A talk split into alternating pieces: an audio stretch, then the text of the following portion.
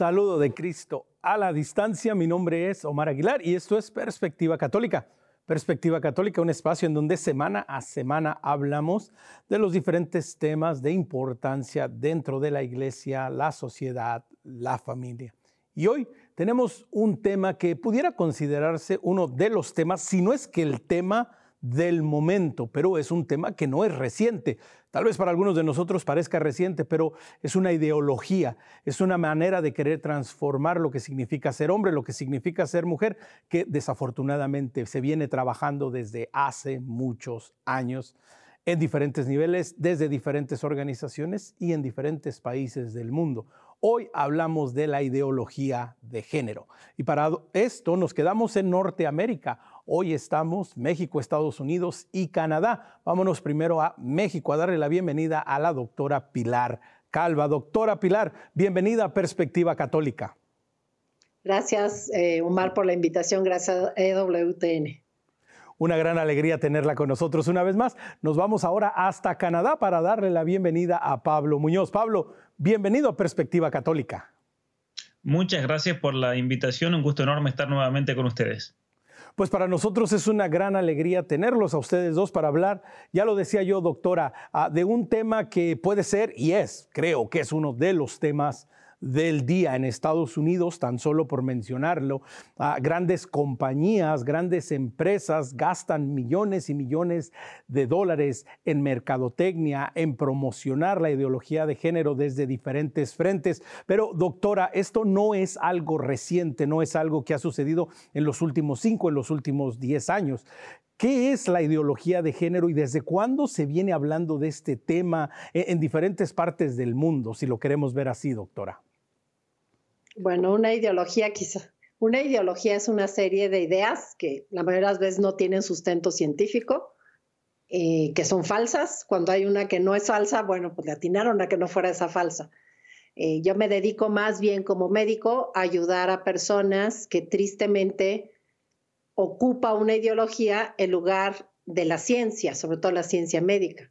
Yo busco el bien de mis pacientes. Entonces, esta ideología aparece por primera vez, eh, aunque se viene fraguando con otros tipos de feminismo, todo lo que es sismo también es ideología, pero aparece en el 95 en la conferencia de Beijing, la primera conferencia de la mujer, y a partir de ahí pues, se, recibe, se, se ven acuerdos en adelante.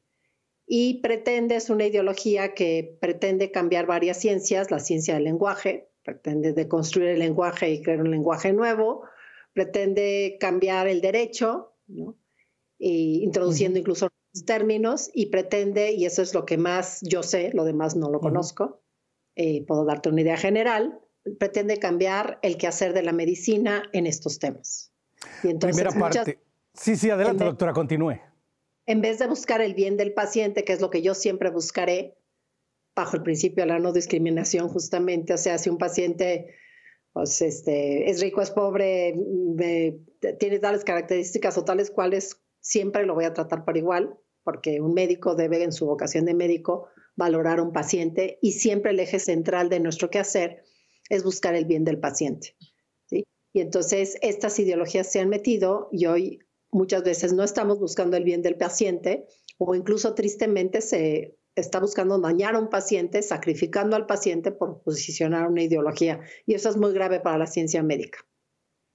Pues esta es la primera parte, ¿no? Que estamos viendo, que viendo lo que es un problema que afecta a la persona, que conlleva una serie de dificultades y de retos que van en contra del mismo sentido de lo que significa ser hombre, de lo que significa ser mujer. Pero, Pablo, también esta es un ataque, esto es un atentado en contra de la misma concepción de la sociedad, de lo que significa ser hombre, de lo que significa ser mujer y cómo esto puede afectar a la sociedad en general, ¿no? Eh, mira, aquí tenemos que notar, como decía la, la, doctora, se venía fraguando ya antes de que las Naciones Unidas lo impusiera como una política internacional. Y entre ellos tenemos que mencionar a Judith Butler, profesora de filosofía de la Universidad de California en Berkeley, quien es la creadora de lo que se llama la teoría queer, la teoría eh, del género tal como se la conoce en este momento. Y ella básicamente lo que quiere hacer es un ataque al concepto del orden natural, al concepto del ser humano como ser humano. Quiere negar que nosotros seamos seres humanos y le quiere dar a la persona esa libertad de poder decidir por sí mismo, en nombre de la libertad, en nombre de la autenticidad, decidir quién quiere ser. Porque el ser ser humano no fue impuesto por categorías, por ejemplo, biológicas o de la zoología. El ser varón o el ser mujer, según esta ideología, es algo impuesto por los padres al momento del nacer. De hecho, una de las características de la ideología que se ve en la educación pública hoy en día es enseñarle a los niños que el sexo fue asignado al nacer. Una consecuencia práctica de esto es que en Canadá ya tenemos distritos escolares que les cambian, sin el conocimiento y consentimiento de los padres, el sexo a sus hijos. Les cambian el nombre para que experimenten un sexo distinto y luego libremente puedan elegir quién quieren ser. Eso es algo que ocurre mucho incluso con inmigrantes que llegan a Canadá y, los padres de repente se enteran que, eh, como en México, así les dicen en las escuelas, casos eh, puntuales, como en México son machistas y le imponen el sexo a sus hijos, en Canadá les cambian el nombre a sus hijos para que ellos experimenten y libremente puedan elegir una identidad sexual. Eh, entonces, parte de ahí, de ese ataque al ser humano. Sí, pero a ver, e, este es un punto que, toca Pablo que es muy interesante y, como decía usted, ah, doctora Calva, ¿verdad? competentemente desde el área de la medicina, desde el área de la ciencia, ¿Puede el hombre y la mujer cambiar de sexo? Esto que acaba de mencionar Pablo, que por ejemplo tristemente en Canadá ya se hace, que se trata de reasignar la identidad de una persona, ¿es, es posible? ¿Es realmente algo que, que se puede lograr, que se puede hacer así simplemente firmando un papel o simplemente porque alguien pues se siente diferente un día? Bueno, yo partiría del lema, caras vemos, cromosomas no conocemos. Soy genetista, hice la especialidad después de estudiar medicina de genética humana y, después he estudiado muchísimo lo que es la epigenética, la impronta genética, para contestar con la verdad objetiva de la ciencia. ¿sí? Indudablemente, y lo pueden consultar en cualquier tratado de medicina, sobre todo los tratados que tienen que ver con genética y con embriología, hay algo que se llama la diferenciación sexual. Eh, la embriología es la ciencia que estudia el desarrollo del ser humano desde la unión de los gametos hasta que nace. Entonces, todos recibimos un material genético cuando empezamos nuestra existencia que sin lugar a duda, para toda la ciencia médica, la embriología, la bioquímica, las bases moleculares, la genética, la epigenética, la ginecología, misma pediatría, eh, papá aporta la mitad del material de herencia y mamá la otra mitad. Cuando se reúnen, tenemos un material de herencia con una combinación nueva, única y repetible, no por una imposición ideológica, sino por una certeza científica, que no me la pueden eh, derrocar. ¿no? El decir yo no acepto eso, bueno, pues es su opinión, porque toda la ciencia sabe que entre un mil millón de combinaciones que hay de espermatozoides por dos eventos que suceden en la meiosis, que no me voy a meter ahí porque no es el de ahorita, eh, pues queda escrito desde el momento de la concepción quién soy, no solamente que soy un individuo humano, porque aunque se completa el genoma humano no es lo único que sucede, porque todas mis células de mi cuerpo tienen un genoma humano completo, pero en preciso, ¿qué diferencia hay radical con esta? Que es una combinación genética que nunca ha existido. ¿Por qué? Porque viene de la combinación de un mil millones de posibilidades de papá con un mil millones de la mamá, pues imaginarán el número de combinaciones que se pueden dar. Y entre eso viene también ya toda la receta de quién soy, que no soy solo un ser humano, sino ya viene la receta de cómo van a ser mi corazón. Por supuesto, en ese momento todavía no se ve un corazón, entonces se necesita el, el desarrollo embrionario, es eso que se desarrolle, pero ya viene la receta y poco a poco se va a ir desarrollando. 21 días late un corazón como un tubito nada más, pero nosotros sabemos que nuestro corazón humano es de cuatro cavidades. En ese desarrollo, pues un niñito puede tener un hoyito que no se cerró, un septo que no se hizo. Pasa lo mismo con la diferenciación sexual.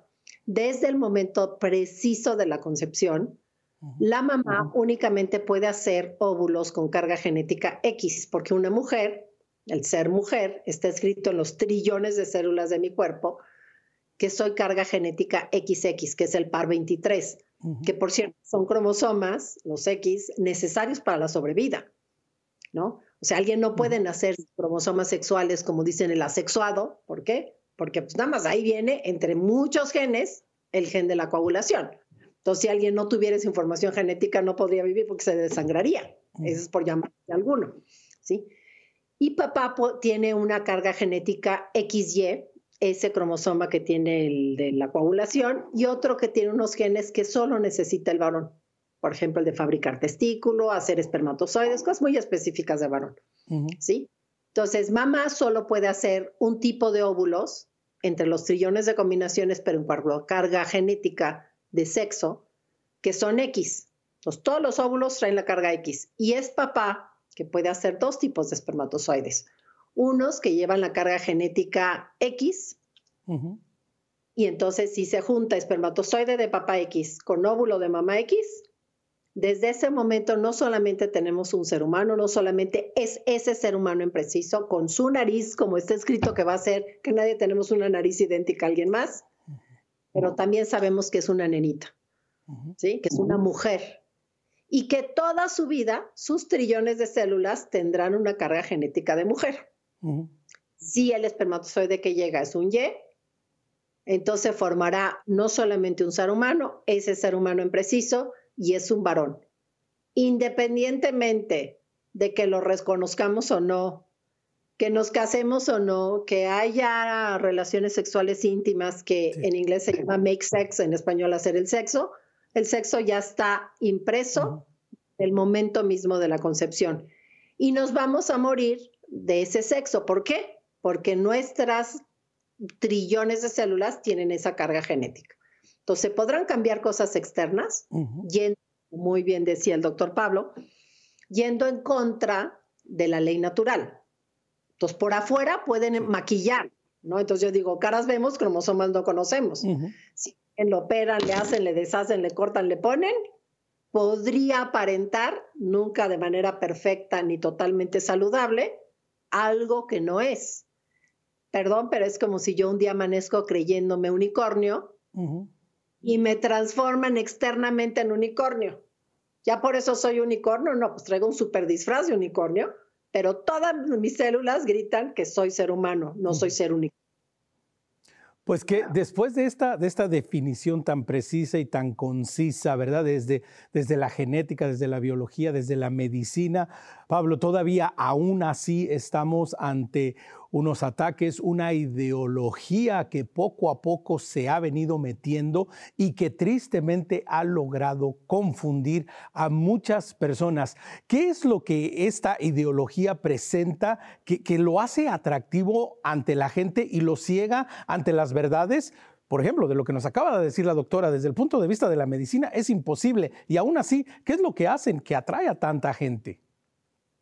Bueno, muy, muy buena pregunta realmente para entender, porque como ideología, como estructura teórica, eh, no tiene absolutamente ningún sentido. Y es por eso que desde los años 80, cuando comienzan a salir estas publicaciones, nadie les prestó absolutamente nada de atención, hasta recién más o menos el año 2010, que se termina imponiendo porque esta ideología se traduce en lenguaje común por medio de las redes sociales. Las redes sociales fueron claves, especialmente YouTube, luego surge Instagram, TikTok, donde tenemos a cantidad de activistas transexuales ofreciendo tutoriales de ideología de género. ¿Y cuál es el factor que hace que esto se, desparrame como una plaga? Porque de hecho es una especie de plaga, es una especie de virus ideológico y social, de hecho se lo, se lo llama en, la terminología de la psicología una especie de contagio social, es una plaga, pero una plaga ideológica. Y tenemos muchos ejemplos de eso.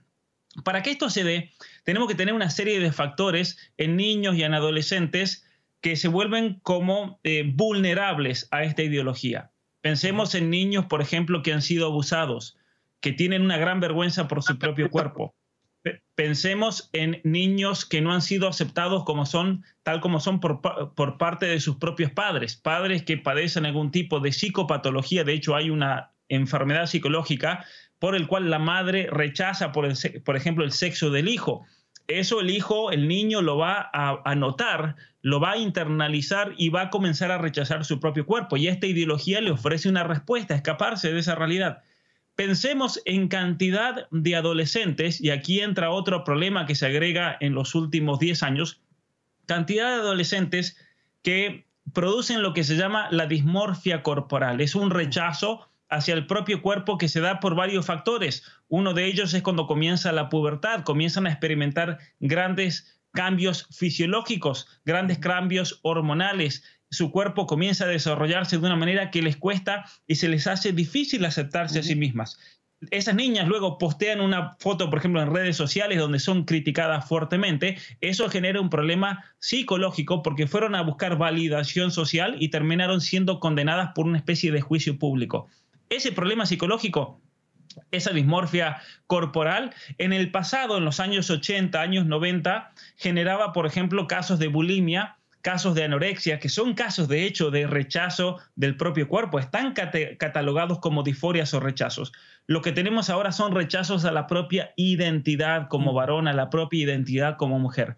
Y el gran problema es que eh, anteriormente a estos casos los veíamos especialmente niños, varones que desarrollaban la, la disforia de género entre los 2 y los 4 años, Hoy en día lo estamos viendo mayoritariamente, ha habido un incremento del 2000% en chicas adolescentes entre 13 y 17 años que están cometiendo esas aberraciones que mencionaba la doctora de bloqueadores hormonales, de recibir tratamientos de hormonas sintéticas de testosterona, la amputación de pechos, eh, órganos sanos. Es realmente eh, macabro lo que está pasando por esa perversión también de la medicina que, que mencionaba la doctora Pilar. Precisamente, doctora, continuando esto que menciona Pablo, esta pervención de la medicina. En los Estados Unidos hace 10 años existían dos clínicas que hacían este tipo de, entre comillas, este tipo de tratamiento, reasignación de sexo. Ahora, tristemente, casi todos los estados de la Unión Americana tienen clínicas y algunos estados las tienen en muchas, muchas, múltiples clínicas que se dedican de nuevo a estos tratamientos, dicen ellos. Doctora, ¿qué ha sucedido dentro de la medicina que ha llevado a, médicos, a enfermeros, que ha llevado a personas a dedicarse a, esto y a promoverlo como, salud, como salud sexual, como salud reproductiva, como cuidado de sus pacientes? Bueno, primero quisiera, yo no soy enemiga de promover la mentira de una ideología. Yo me voy a seguir con el deber ser, ¿sí? y ya lo vamos contrastando, ¿sí? Em, lo que se ha perdido es el sentido común, Omar. Obviamente hay ideólogos atrás y las redes ayudaron, pero lo que hemos perdido es el sentido común. Yo me dedico básicamente como médico y conferencista, gente súper, súper sencilla, de los que tienen de segundo de primaria para abajo. Y créeme que en ellos no hay confusión, ¿no? y, em, Alguna vez estaba yo dando una conferencia y tenía un auditorio en donde tenía hasta adelante sentados gente muy, muy sencilla. Y doy ejemplos muy sencillos por el tipo de auditorio que tenemos, que no estoy en un debate ni legislativo ni médico. Creo que esto tiene que llegar al más sencillo, los sencillos, para apuntalar que su sentido común es correcto, ¿no? Entonces, tenía sentadas hasta enfrente era un grupo de puros varones y tenía sentado gente muy, muy sencilla, tan sencilla la veía yo que se le veían sus manitas de estas de campesino lindo que han trabajado la tierra. Y ahora se dedicaban a otra cosa, pero veía así que era gente muy, muy sencilla. Estaba yo explicando el cuadro de diferenciación sexual, que empecé apenas y que pues estaba explicándoles que queda impreso el ser varón o ser mujer en los cromosomas. Por cierto, la mayoría de los doctores si no es el 99% estamos de acuerdo en eso y seguimos estando de acuerdo, ¿no? Habrá algunos que de lengua para afuera digan, ay, sí, yo estoy de acuerdo con que se puede cambiar, pero la mayoría te van a decir por adentro, eso no se puede cambiar, ¿no? Y bueno, claro, ¿quiénes van a estar muy en el frente? Pues los que obtienen un interés económico de esto, que las farmacéuticas es su segundo punto de venta, también hay que decirlo, hay un interés económico fortísimo atrás de esto. Entonces, eh, entonces expliqué eso y que de ahí a la sexta semana se forma el testículo, poca gente sabe que a la sexta semana se forma el testículo y que a la octava semana se forman los ovarios y que tienen que tener determinadas células para lo siguiente. Después les dije que a la décima semana se forma el, los genitales internos masculinos o femeninos. Y por cierto, pues muchos dicen que saben mucho de sexualidad, de educación sexual y no te saben ni decir cuáles son los genitales internos y externos en el varón y la mujer. Entonces tú dices, bueno, pues seguimos faltando a enseñar la verdad. Creo que tenemos que enseñar más las verdades y las bellezas de la, de la anatomía, la fisiología, las hormonas, como deben de ser, que seguir promocionando lo que los de las ideas falsas quieren promocionar, ¿no? Porque me preocupa mucho que mientras más avanza esto, menos tienen conocimiento de esto. O sea, no saben ni los test genitales internos que son re fáciles en la mujer, que uno no es el ovario, es glándula sexual.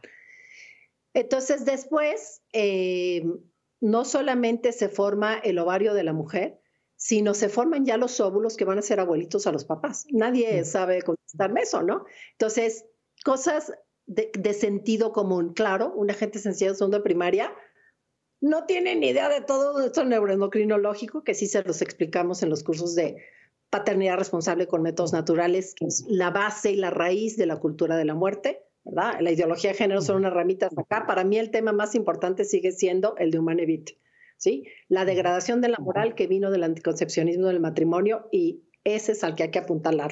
Si no arrancamos esa raíz, pues seguiremos cortando la ideología de género. Antes fue la del aborto, que sigue siendo, pero bueno, ahora parece que se cambió, pero sigue estando ahí en la mesa, ¿no? Entonces, este, bueno, ¿a qué voy? Eh, yo explicaba todo esto de manera sencilla, era un auditorio más en el área de filosofía que en el área biológica. Entonces, bueno, pues yo me puse a explicarlo muy sencillo. Y en eso otra persona más atrás me dice, doctora, no es cierto lo que usted dice, porque fíjese que en la universidad no sé qué, hay tres publicaciones de no sé quiénes, me da lo mismo de quiénes, que hicieron un experimento y no es cierto que el sexo está definido desde la concepción, ¿no? Hicieron un experimento en donde pusieron cuatro gallinas y como no había gallos y no había gallos y no había gallos, una gallina se transformó en gallo. Y bueno, yo vi que los de hasta enfrente hicieron, ¿no? Sentido común. Y entonces yo dije, no, no puede ser lo que estoy oyendo. Y dije, oiga, ¿me podría repetir su planteamiento? Porque no me está quedando claro. Y me dijo, sí, sí, sí, los no sé qué y no sé cuánto. A más altura en educación muchas veces, academismo puro, cientificismo puro, les quitan el sentido común que tiene mi gente sencilla. Para mí es más fácil convencer de la verdad a gente sencilla, pero yo segunda primaria para abajo, son, por eso a mí no me van en los grandes debates intelectuales de no sé quién, ni en grandes giras. Yo me voy con los sencillitos de ranchito y de así, ¿no? Veo que ahí está los que quieren ver la verdad. Entonces, pues volví a hacer la propuesta. Bueno, ya estaban casi al borde de soltar la carcajada los de acá rancheros, decían yo nunca he metido cuatro gallinas en un gallinero y porque pasa un mes, dos meses, seis meses, el tiempo que quisieran proponer, una se convierte en gallo, ¿no? Sentido común, ¿sí? Entonces, ¿qué ha pasado hoy eminentemente? Hemos perdido el sentido común. Y la gente sencilla que sigue teniendo sentido común, muchas veces la, tratamos muy mal de iletrada, alfabeta irresponsable, ¿no? Por ejemplo, esta gente ve siempre como un hijo, como un don, ¿no? Independientemente de cómo venga. Después, otro tema muy natural en la gente sencilla. El varón aprende a ser varón viendo a su papá y quiere las mismas botas que su papá y con trabajo puede cargar una palita y ya está afuera que quiere trabajar como su papá y la niña quiere que le hagan trencitas como la mamá y no, este, quiere aprender a echar tortillas. Yo sé que las feministas me han de estar acribillando ahorita en el pensamiento. pero sí nos quedan mejor las tortillas a nosotros. Entonces, ¿qué se ha perdido? El sentido común. Que regresar a apuntalar. Cuando uno les dice a los, me llamó la atención y es la misma percepción que yo tengo, yo no he ido recientemente a Canadá y menos a una clase, pero sí voy mucho a Estados Unidos, ¿no? la gente que te busca para la apertura a la vida es la gente sencilla, ¿no? La gente acá te dice, ¿cómo le hago? No sé qué. Pues entren a platicar con sus hijos, ¿no? Entonces lo que se pierde es el sentido común. De ahí vienen, pues, las labores propias. Yo no puedo tener la misma fuerza como mujer, aunque me cambien todo lo que me cambien que un varón. ¿Por qué? Porque muchos años a un varón, sus, todas sus células, entre ellas las del músculo, estuvieron bañadas por testosterona y reacciona diferente una, una célula XY que una XX. Entonces, la fortaleza física que tiene, que claro, hay un factor ambiental, cuánto comen y hacen ejercicio y no sé qué, ¿no? Y entonces las mujeres tenemos otras virtudes, ¿no? Así es. Que no tiene el varón. ¿Por qué? Pues porque solo nosotros podemos gestar, ¿no? Podemos inventar que vamos a rentar el de alguien más y que le vamos a pagar o no le vamos a pagar, que si es legal, que si no es legal, pero es totalmente contra natura. Únicamente las hembras y las mujeres tenemos el órgano en preciso que se formó en la décima semana y se llama útero para gestar un bebé, ¿no? Entonces, sí es muy importante dirigirse y hablar con la verdad. No todo. Los niños chiquitos, y por eso se aprovechan de los niños chiquitos, viven un tiempo y que bueno, es parte de su inocencia, ¿no? Viven en un mundo de fantasía, ¿no? Y es cuando pues les pones una llamita de Spider-Man y se sienten Spider-Man, ¿no? Tú tienes que estar pendiente que no se hacen del balcón como si fueran Spider-Man. ¿no? no hay que quitarles esa edad de ilusión, de no sé qué, porque lo más desastroso de esta ideología es que están pervirtiendo a los niños cada vez más chiquitos. Ese es el desastre más grave que veo yo y que tenemos que llegar a ese momento. Entonces yo quiero invitar aquí a los padres de familia que nos escuchan, a los maestros. Yo sé que el castigo externo está muy duro, ¿no? Porque hay una imposición de esta ideología, porque por verdad, verdad, pues nadie se la creería, como mi gente que dice, ¿cómo de que tres gallinas se va a convertir en un engaño? Pues eso es obvio que no. Yo, por cierto, ya no le quise decir al, me preguntaba, pero decir, vamos a hacer un experimento, vamos a poner tres gallinas, ¿cuánto tiempo quiere que las dejemos? Usted ponga el tiempo. Si ninguna se convierte, usted paga el experimento, si alguna se convierte, yo lo pago, ya lo publicamos. Pero bueno, sí, entonces, ¿cuál es mi llamada? Que hablemos menos de la ideología de género y enamoremos más de la verdad.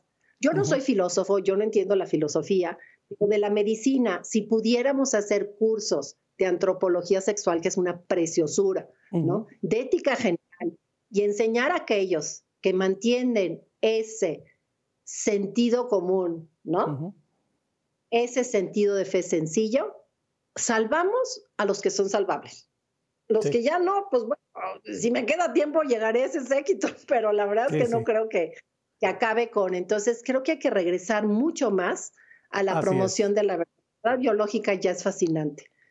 Pues sí. Pues qué, qué, buen punto que menciona a Pablo, ¿verdad? Ah, parece tan sencillo, ¿verdad? Pero como sociedad no la complicamos tanto. Este volver a la verdad, este utilizar el sentido Pablo, eh, estamos a dos minutos de ir al, corte, pero te quiero dar este espacio precisamente para que nos hables un poco acerca también de esta falta de sentido desde los gobiernos, desde las instituciones educativas, las universidades, los colegios, ah, escuelas primarias, todo este sinsentido que se está dando, que está empujando esta ideología. Y tomamos la pausa y después continuamos con ese mismo tema, pero quiero, quiero que empecemos a andar también en ese tema, Pablo. Bueno, todo esto se da por un mecanismo de premios y castigos. ¿Qué significa eso? Quien está de acuerdo con la ideología se lo premia con dinero y eso es un incentivo gigante para universidades, para escuelas, para gobiernos, recibir préstamos internacionales. Y para quien no esté de acuerdo se lo castiga, se lo cancela, se lo expulsa de la universidad, se lo expulsa del trabajo, se le obliga, incluso estuve ahora en Puerto Rico, están eh, debatiendo una ley para obligar a todos los que quieran renovar su licencia de conducir a hacer cursos de ideología de género. Es una imposición total y quien no esté de acuerdo con eso se lo castiga. Un sistema entonces de premios y castigos por los cuales se va imponiendo todo esto en todos los niveles. Incluso se está pretendiendo incluir dentro de las iglesias. Pues con esto vamos a tomar una pausa, regresaremos de esta pausa para continuar hablando de este tema tan importante que es la ideología de género con nuestros invitados, Pablo Muñoz en Canadá y la doctora Pilar Calva desde México. No se vaya, regresamos en un momento.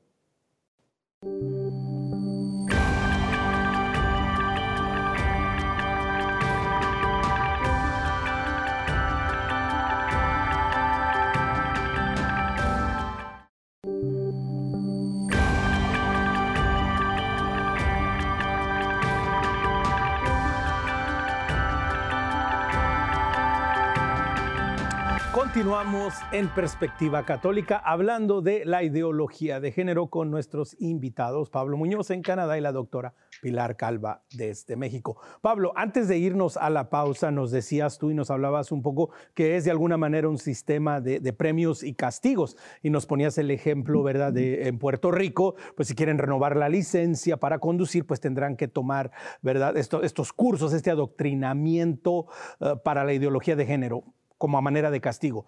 Pero ¿cuáles son los premios, si lo podemos ver así, que se ofrecen, que son tan tentadores que mucha gente tristemente cae y sigue esta ideología? detrás de la ideología de género hay un negocio multimillonario. Estamos hablando de miles de millones de dólares. Solamente tienes que pensar que por cada niño, por cada niño que ellos logren convencer, ideologizar, comenzar a hormonizar, se aseguran las farmacéuticas 1.200.000 dólares por persona. Y es por eso que el negocio de la hormonización infantil, el negocio de las hormonas sintéticas, el negocio de cirugía de resignación de sexo, es un negocio mucho más lucrativo que el mismo aborto. Eso ha llevado a Planned Parenthood en los Estados Unidos a ser el mayor proveedor de clínicas de hormonización, incluso en algunos estados dentro de las escuelas. Pensemos en California, donde ya tienen sus clínicas móviles dentro de las escuelas. Un negocio gigante.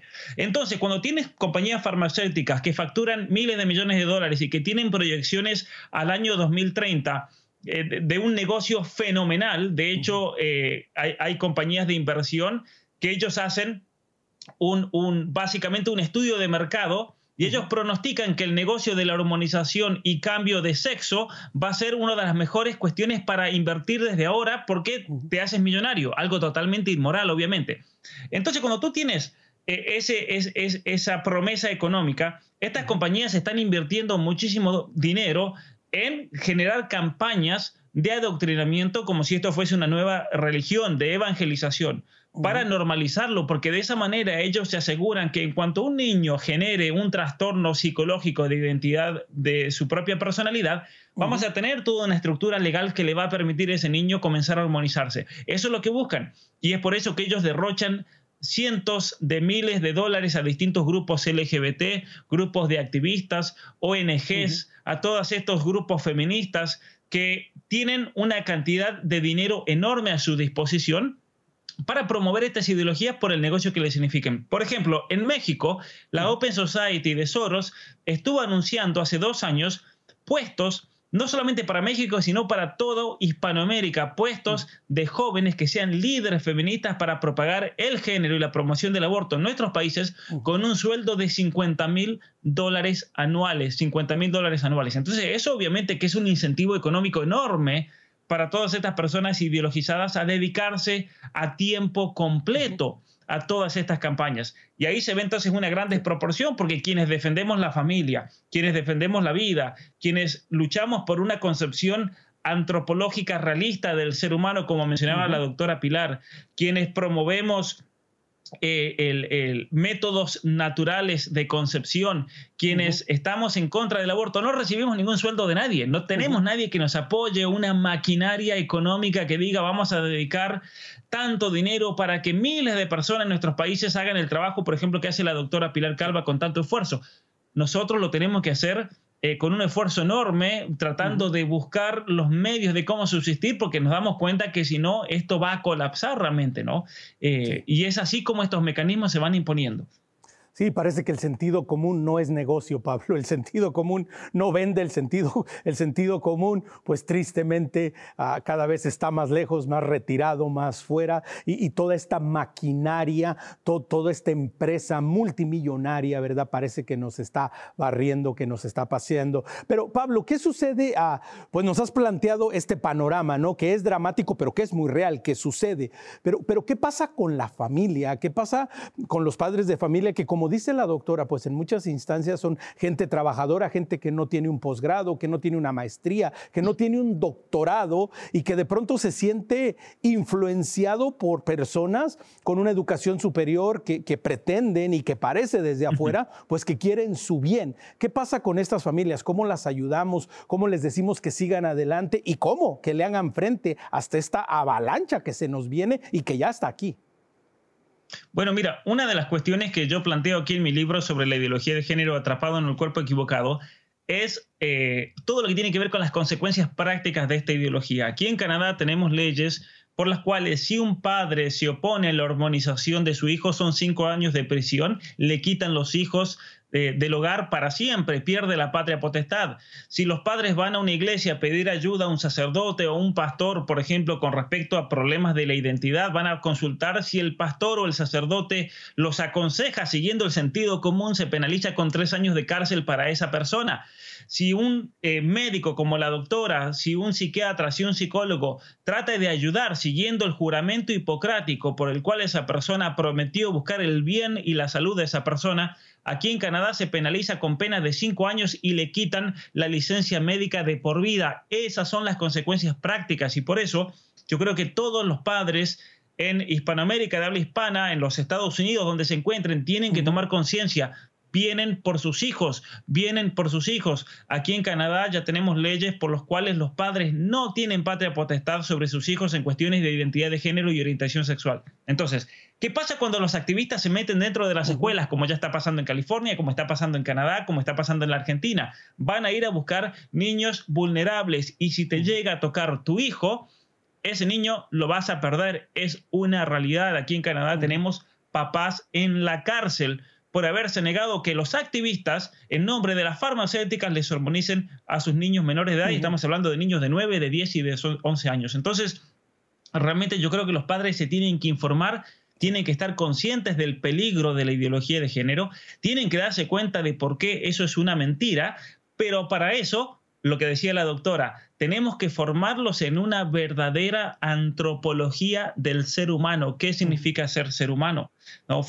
y la, gente tiene que leer, la gente realmente tenemos que sacarlos de esa comodidad donde están embobados con Netflix, están embobados con las redes sociales, donde jamás en su vida agarran un libro. Y esa es la razón por la cual yo escribí estos dos libros. ¿Por qué? Porque mucha gente me decía, sí, yo quiero aprender, pero no tengo dónde. Bueno, aquí tienen dos libros donde realmente se pueden formar eh, eh, para realmente salir de, este, de este vacío intelectual que nos ha llevado incluso a la pérdida del sentido común. Y que precisamente, doctora, en este programa y lo que estamos intentando hacer, viendo la ideología de género desde una perspectiva católica, es precisamente dar luz a una realidad que tristemente para muchas familias está escondida. Lo hemos estado escuchando, Pablo lo ha repetido en un par de ocasiones, pero doctora, mucha gente no sabe qué sucede cuando a un, niño, a un niño o a un adolescente, que cae bajo, bajo, bajo el embrujo de esta ideología de género, lo empiezan a hormonizar, le empiezan a dar estos bloqueadores hormonales porque supuestamente está en el, en el cuerpo equivocado. ¿Qué sucede? ¿Cuáles son las consecuencias? ¿Y qué es todo lo que pasa cuando, cuando desafortunadamente a veces niños y adolescentes pasan por esa mal llamada falsa transición sexual que mucha gente no está enterada, todo lo que conlleva y todas las consecuencias que tiene para la persona, para su cuerpo? Bueno, quisiera ir al origen de por qué les pasa esto. Y los médicos siempre seguiremos haciendo medicina preventiva. Aunque yo tenga excelentes vacunas de polio, no voy a dejar de aplicarlas porque ya tengo muy buenos teletones para rehabilitar, ¿no? Entonces, nuestra función de médico siempre es ser preventivo y se es preventivo cuando se sabe el origen de las cosas. Yo les hablé solamente de la primera parte biológica, de cómo se da el desarrollo sexual en el embrión. Y de ahí viene, entramos a la etapa del desarrollo psicosocial, que está muy entintado con la ideología de género. ¿no? Em, y es, nace un niño o una niña, el doctor casi siempre se asoma en sus genitales y dice, fue un niño, fue una niña. Cuando ahora ya hacen los ultrasonidos, pues también va y se asoma ahí, ¿no? Y entonces, bueno, ya tienen el nombre de niño, ya tienen el nombre de niña, es cultural, que lo vistan de rosita o de azul, y las niñas también se ven preciosas de azul, pero bueno, eso sí es consenso cultural. Y les regalan su primer balón o su primera muñeca, y el niño se va identificando, y esta es una parte muy importante, ¿no? Sabemos para que se dé ese desarrollo normal, un chiquito, en los dos primeros años, que es donde se da esa identificación, antes de hablar de disforia de género, disforia de identidad y todo, pues hay que ver con la identidad normal y vamos a apuntalar ahí para que teniendo la verdad del tema sea más fácil contrarrestar las ideologías, ¿no? Vale muchísimo lo que nos cuesta Pablo de la pérdida de potestad y la cárcel y todo eso. Pero bueno, también tenemos que tener la batalla de, a lo mejor tendremos que afrontar esto, pero ¿por qué vale la pena lucharlo, no? Porque es la verdad. Entonces, este, viene lo que Freud muy claramente iba tocando, en este tema no tocan a Freud, tampoco en el tema de homosexualidad tocan a Freud, ¿por qué? Porque no está ideologizado. Y entonces habrá algunos temas donde a lo mejor no me parezca exactamente cómo maneja el tema, pero en este tema dice unas realidades impresionantes, ¿no? Entonces, un niño varón tiene que tener una figura paterna que sea un real varón, ¿no? Todas las personas me merecen todo mi respeto, pero necesita tener, para que aprenda a identificarse. ¿Qué pasa con las mamás solteras? Que por cierto, el aborto es un tema que sigue promocionando la ideología de género. No se acabó, porque la ideología de género promueve los derechos reproductivos, que es anticoncepción y aborto. Entonces, con ese negocio sigan los que abandonan y toman el siguiente. Es agregado a y le vieron más dinero, como ya muy bien nos explicaron. Y se va a los sexuales que empiezan con el autorotismo, que es la masturbación, la preferencia sexual, etcétera. ¿sí? La confidencialidad de que nadie se entere de lo que aquí entre nos actuamos o platicamos y se dan pues muchas cuestiones de pedofilia y de perversión de los menores por un mayor, que eso es gravísimo. Tenemos que estar pendientes y con todo el derecho, o sea, nadie, ningún mayor puede llegar a pervertir a uno de mis hijos si es un menor de edad, ¿no? Entonces, es, es, muy importante que se tenga. ¿Qué pasa con una mamá soltera? ¿Sí? Que son unas heroínas para la vida de sus hijos. Si es complicado, invito a que piensen bien las chicas las cosas antes de entregarse en los alguien que no les va a responder porque primero no se comprometió. Pero bueno, entonces, ¿qué pasa? Hay alguien que suple esa figura paterna, porque ella está solita, una heroína para su hijo. ¿Quién la suple? Pues el abuelito muchas veces, ¿no? Entonces el abuelito que pues aceptaron a la chica de regreso y que bueno, porque si no me las dejan solitas. Entonces el abuelito le dijo, no, papá, pues tiene una figura paterna y él es varoncito y se va identificando. O el señor de la tienda de la esquina o el mejor amigo, etcétera. O sea, siempre hay como una figura, incluso en las mamás solteras, que, que ese es un tema también de la ideología de género a través de los derechos reproductivos.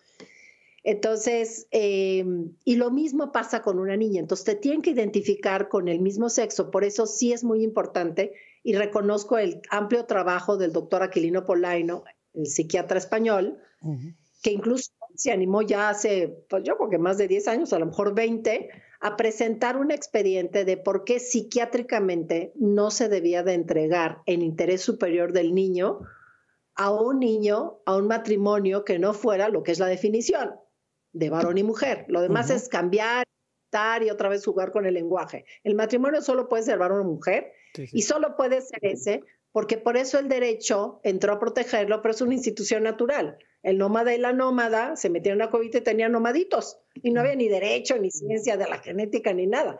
¿Qué es el derecho romano? Pues decir, ¡Ah! esa institución que genera chiquitos, hay que protegerla bajo la figura de matrimonio porque estamos protegiendo a la prole. Entonces, realmente la razón de ser del de la familia es primero recibir la prole porque las únicas uniones biológicamente fecundas son las de seres distintos, porque solo nosotros tenemos cuerpos complementarios y solo se puede unir uno uno y un espermatozoide. Algo que para la mayor parte de la gente es sencillo, ¿para qué explica lo obvio? Pero ahora ya hay que explicarlo, ¿sí? Incluso en el laboratorio no podemos unir dos óvulos o dos espermatozoides pensando que tienen los dos la mitad del material de herencia, ¿no? Entonces, un niño aprende ser niño, aprende a ser niña, y eso es muy importante que no lo perdamos. Incluso que el niño aprenda las labores de niño, la niña aprenda labores de niña, esa es la definición de género, ¿no? Querer el rol social que quieres jugar, que no necesariamente tiene que ver, ¿no? Entonces, es importante ese aprendizaje. La mayoría de los temas de trastornos de diferenciación sexual que pueden ser antes de nacer, durante el desarrollo psicológico, como también nos decía muy bien Pablo, en el tema de la pubertad, se gestan en los dos primeros años. Entonces, ¿qué invito yo a la familia? Que sigan jugando su papel varón-mujer. Un desastre ha sido justamente que el anticoncepcionismo lleva a la desintegración familiar ya no hay una claridad de estos temas, ¿sí? Entonces, ¿qué es importante? Ayudar. Ojo, mis papás, si un niño en cualquier edad dice, es que creo que soy niña, o siendo varón, creo que me gustan los hombres, o siendo niña, creo que me gustan las mujeres, no le digan, ten novia, ya se te va a pasar. Antena, preventiva. no echen en saco roto ese comentario. Esa es la primera cosa para que antes de que lleguen al club de promoción de quién sabe qué, en la universidad quién sabe cuánto, pues podamos empezar a actuar, ¿no? Bien decía también Pablo que hay otros factores familiares, ¿no? Eh, que tienen que ver, pero no son determinantes. No lo sabemos hasta ahorita. Sí, de homosexualidad sabemos poco. Y han truncado un poquito seguirlo estudiando porque dicen ya no es un tema médico, es un tema social y de preferencia, lo cual no es cierto, porque sigue estando en todos los tratados de psiquiatría, inclusive en los DCMs, en, su forma ego distónica, cuando no está la persona conforme con su tema, pero sí está ahí, ¿no? Entonces, es muy importante atender, ¿sí?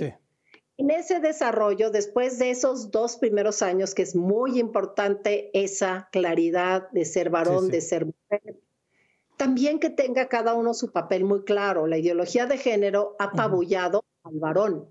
Está con la máscara de que va dirigida a la mujer, pero el que ha deshecho es la masculinidad, ¿no? Les recomiendo mucho el libro del padre Miguel Ángel Fuentes sobre ser varón o ser papá en sentido de varón, ¿no? Ahora hay que estar dando conferencias de lo obvio. Entonces, que tengan muy claros sus roles y cuando no es posible, bueno, haya una explicación de por qué no, pero que no sea lo común, la inversión, ¿no? Este, después pasa un tiempo que son los años de la infancia, en donde prácticamente entre, no solo desde el físico, sino en su manera de jugar. Uno ve a niños de 3 a la pubertad, que se va recorriendo a 10 años, y juegan bien bien entre niños y niñas, primos y primas, y no estoy usando lenguaje genérico. Quiero remarcar, ¿sí? Que sí es un grupo mixto. Ninguno con una cuestión erótica de que este está guapísimo y cuando desarrolla mi novia, no, nadie, nadie lo ve. O sea, ellos, ellos juegan de manera muy natural, aunque tienen sus roles, ¿no? Entonces, claro, a unos nos gusta jugar. Yo tenía como tres varones, pues mis muñecas se quedaron nuevas y yo era muy hábil para los deportes. Pues aprendí a jugar bass y tocados y no sé qué y no sé cuánto, ¿no? Así es. Pero, ¿no? Entonces, pero sí es muy importante que tengan. Entonces, se queda apagadito. Y en la pubertad, justamente se enciende para la otra parte que es los caracteres sexuales secundarios. Sí, sí. Doctora, y, déjeme, y déjeme invitar a, Pablo en este punto que se me hace sumamente importante, que usted nos ha venido explicando de manera, de manera magistral y como lo dice, de manera también muy sencilla, ¿verdad? Lo que significa la identidad de la persona, la realidad de la sexualidad. Me encanta lo que dice, no hacemos el sexo, nacemos en el sexo. Somos hombre y somos mujer, no se tiene que hacer nada de eso, pero como usted lo menciona y nos lo acaba de decir, la importancia de que el niño crezca en un ambiente propicio. Ah, Pablo, has escrito dos libros que precisamente dentro de todo lo que hablan, hablan de esto. Uno de ellos, las mentiras que te cuentan, las verdades que te ocultan, y el otro es atrapados en el cuerpo equivocado. Pablo, añadiendo a lo que la doctora dice, la importancia como sociedad, como familia, de crear y fomentar ambientes sanos para que nuestros hijos se desarrollen aún con las dificultades que puede haber en el crecimiento? Mira, nuestra civilización eh, occidental cristiana está en un momento peligrosísimo con respecto a su supervivencia, no solamente en cuanto a nuestra cultura, nuestra tradición, nuestra fe, nuestra tradición filosófica, sino también con respecto a la población. Y mucha gente dirá, pero si México está lleno de gente, bueno, hay que hacer proyecciones al futuro. Ya lo está haciendo China. China ha hecho proyecciones al futuro y se han dado cuenta que para el año 2065, gracias a las políticas del hijo único, están en problemas gravísimos. Y quiero eh, hacer referencia, yo al final de este libro hablo sobre lo que las familias deberían hacer en sus hogares para prevenir mejor prevenir que curar, como mencionaba en otras palabras la doctora.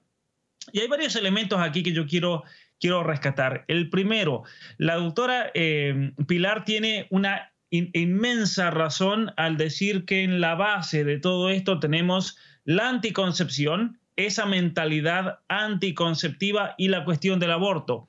¿Por qué? Porque si nosotros leemos la literatura feminista de donde surge la ideología de género, todas estas mujeres, absolutamente todas, desde Simón de Beauvoir hasta la actualidad, Beatriz Preciado, todas, todas, todas entre medio, odiaban ser mujeres y por lo tanto querían eliminar en la mujer aquello que la caracterizaba y la distinguía de manera especial, el hecho de poder concebir una nueva vida. Y es esa la razón por la cual Plan Panejo comienza a subvencionar todas las investigaciones por medio de un endocrinólogo para lograr lo que se llamó la píldora, píldora anticonceptiva, que en realidad eh, en sus comienzos y, en muchas de sus variantes actuales son en realidad píldoras abortivas que muchas mujeres católicas ni siquiera saben que están produciendo abortos por no permitir la implantación del embrión. Pero más allá de eso, tenemos que tener realmente un sentido de comunidad, de familia, y donde las familias realmente se planteen cuáles son sus prioridades. Hoy en día vivimos envueltos en una vorágine de, que, nos pone en esa situación el, el, mundo de ganar dinero, del trabajo, del prestigio, y nos estamos olvidando de las cosas más importantes. ¿Cuál es la cosa más importante? La familia, el tiempo entre los esposos, el tiempo que pasamos con los hijos, el conocimiento de esos hijos. ¿Qué plan tienen sus padres con respecto a sus hijos. Y cuando digo plan me refiero al hecho de que cada persona debería decir, quiero que este hijo para los 18 años tenga distintas características humanas, virtudes, ¿sí? Eh, eh, eh, con respecto a su comportamiento personal, a sus hábitos, a sus conocimientos. La mayoría de los padres ni siquiera se plantea esas cosas y viven el día a día como venga porque nunca se sientan a pensar qué dificultades está pasando un hijo, por qué dificultades está pasando aquel otro hijo, ni siquiera los conocen porque están todos metidos en el celular o embobados frente a una pantalla, pueden vivir bajo el mismo techo y rodeados por las cuatro paredes del mismo hogar y son todos extraños los unos a los otros. Ese es el gran problema que estamos viviendo hoy. Y eso obviamente trae problemas psicológicos enormes en los niños, en los adolescentes, en la juventud.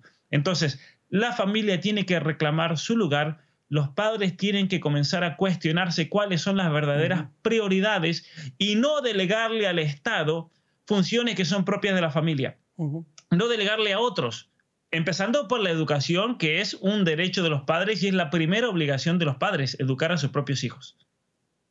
Mira qué punto tan importante, ah, doctora. Nos quedan un par de minutos, pero añadiendo a lo que dice Pablo y lo que usted ha venido diciendo, doctora, medicina preventiva.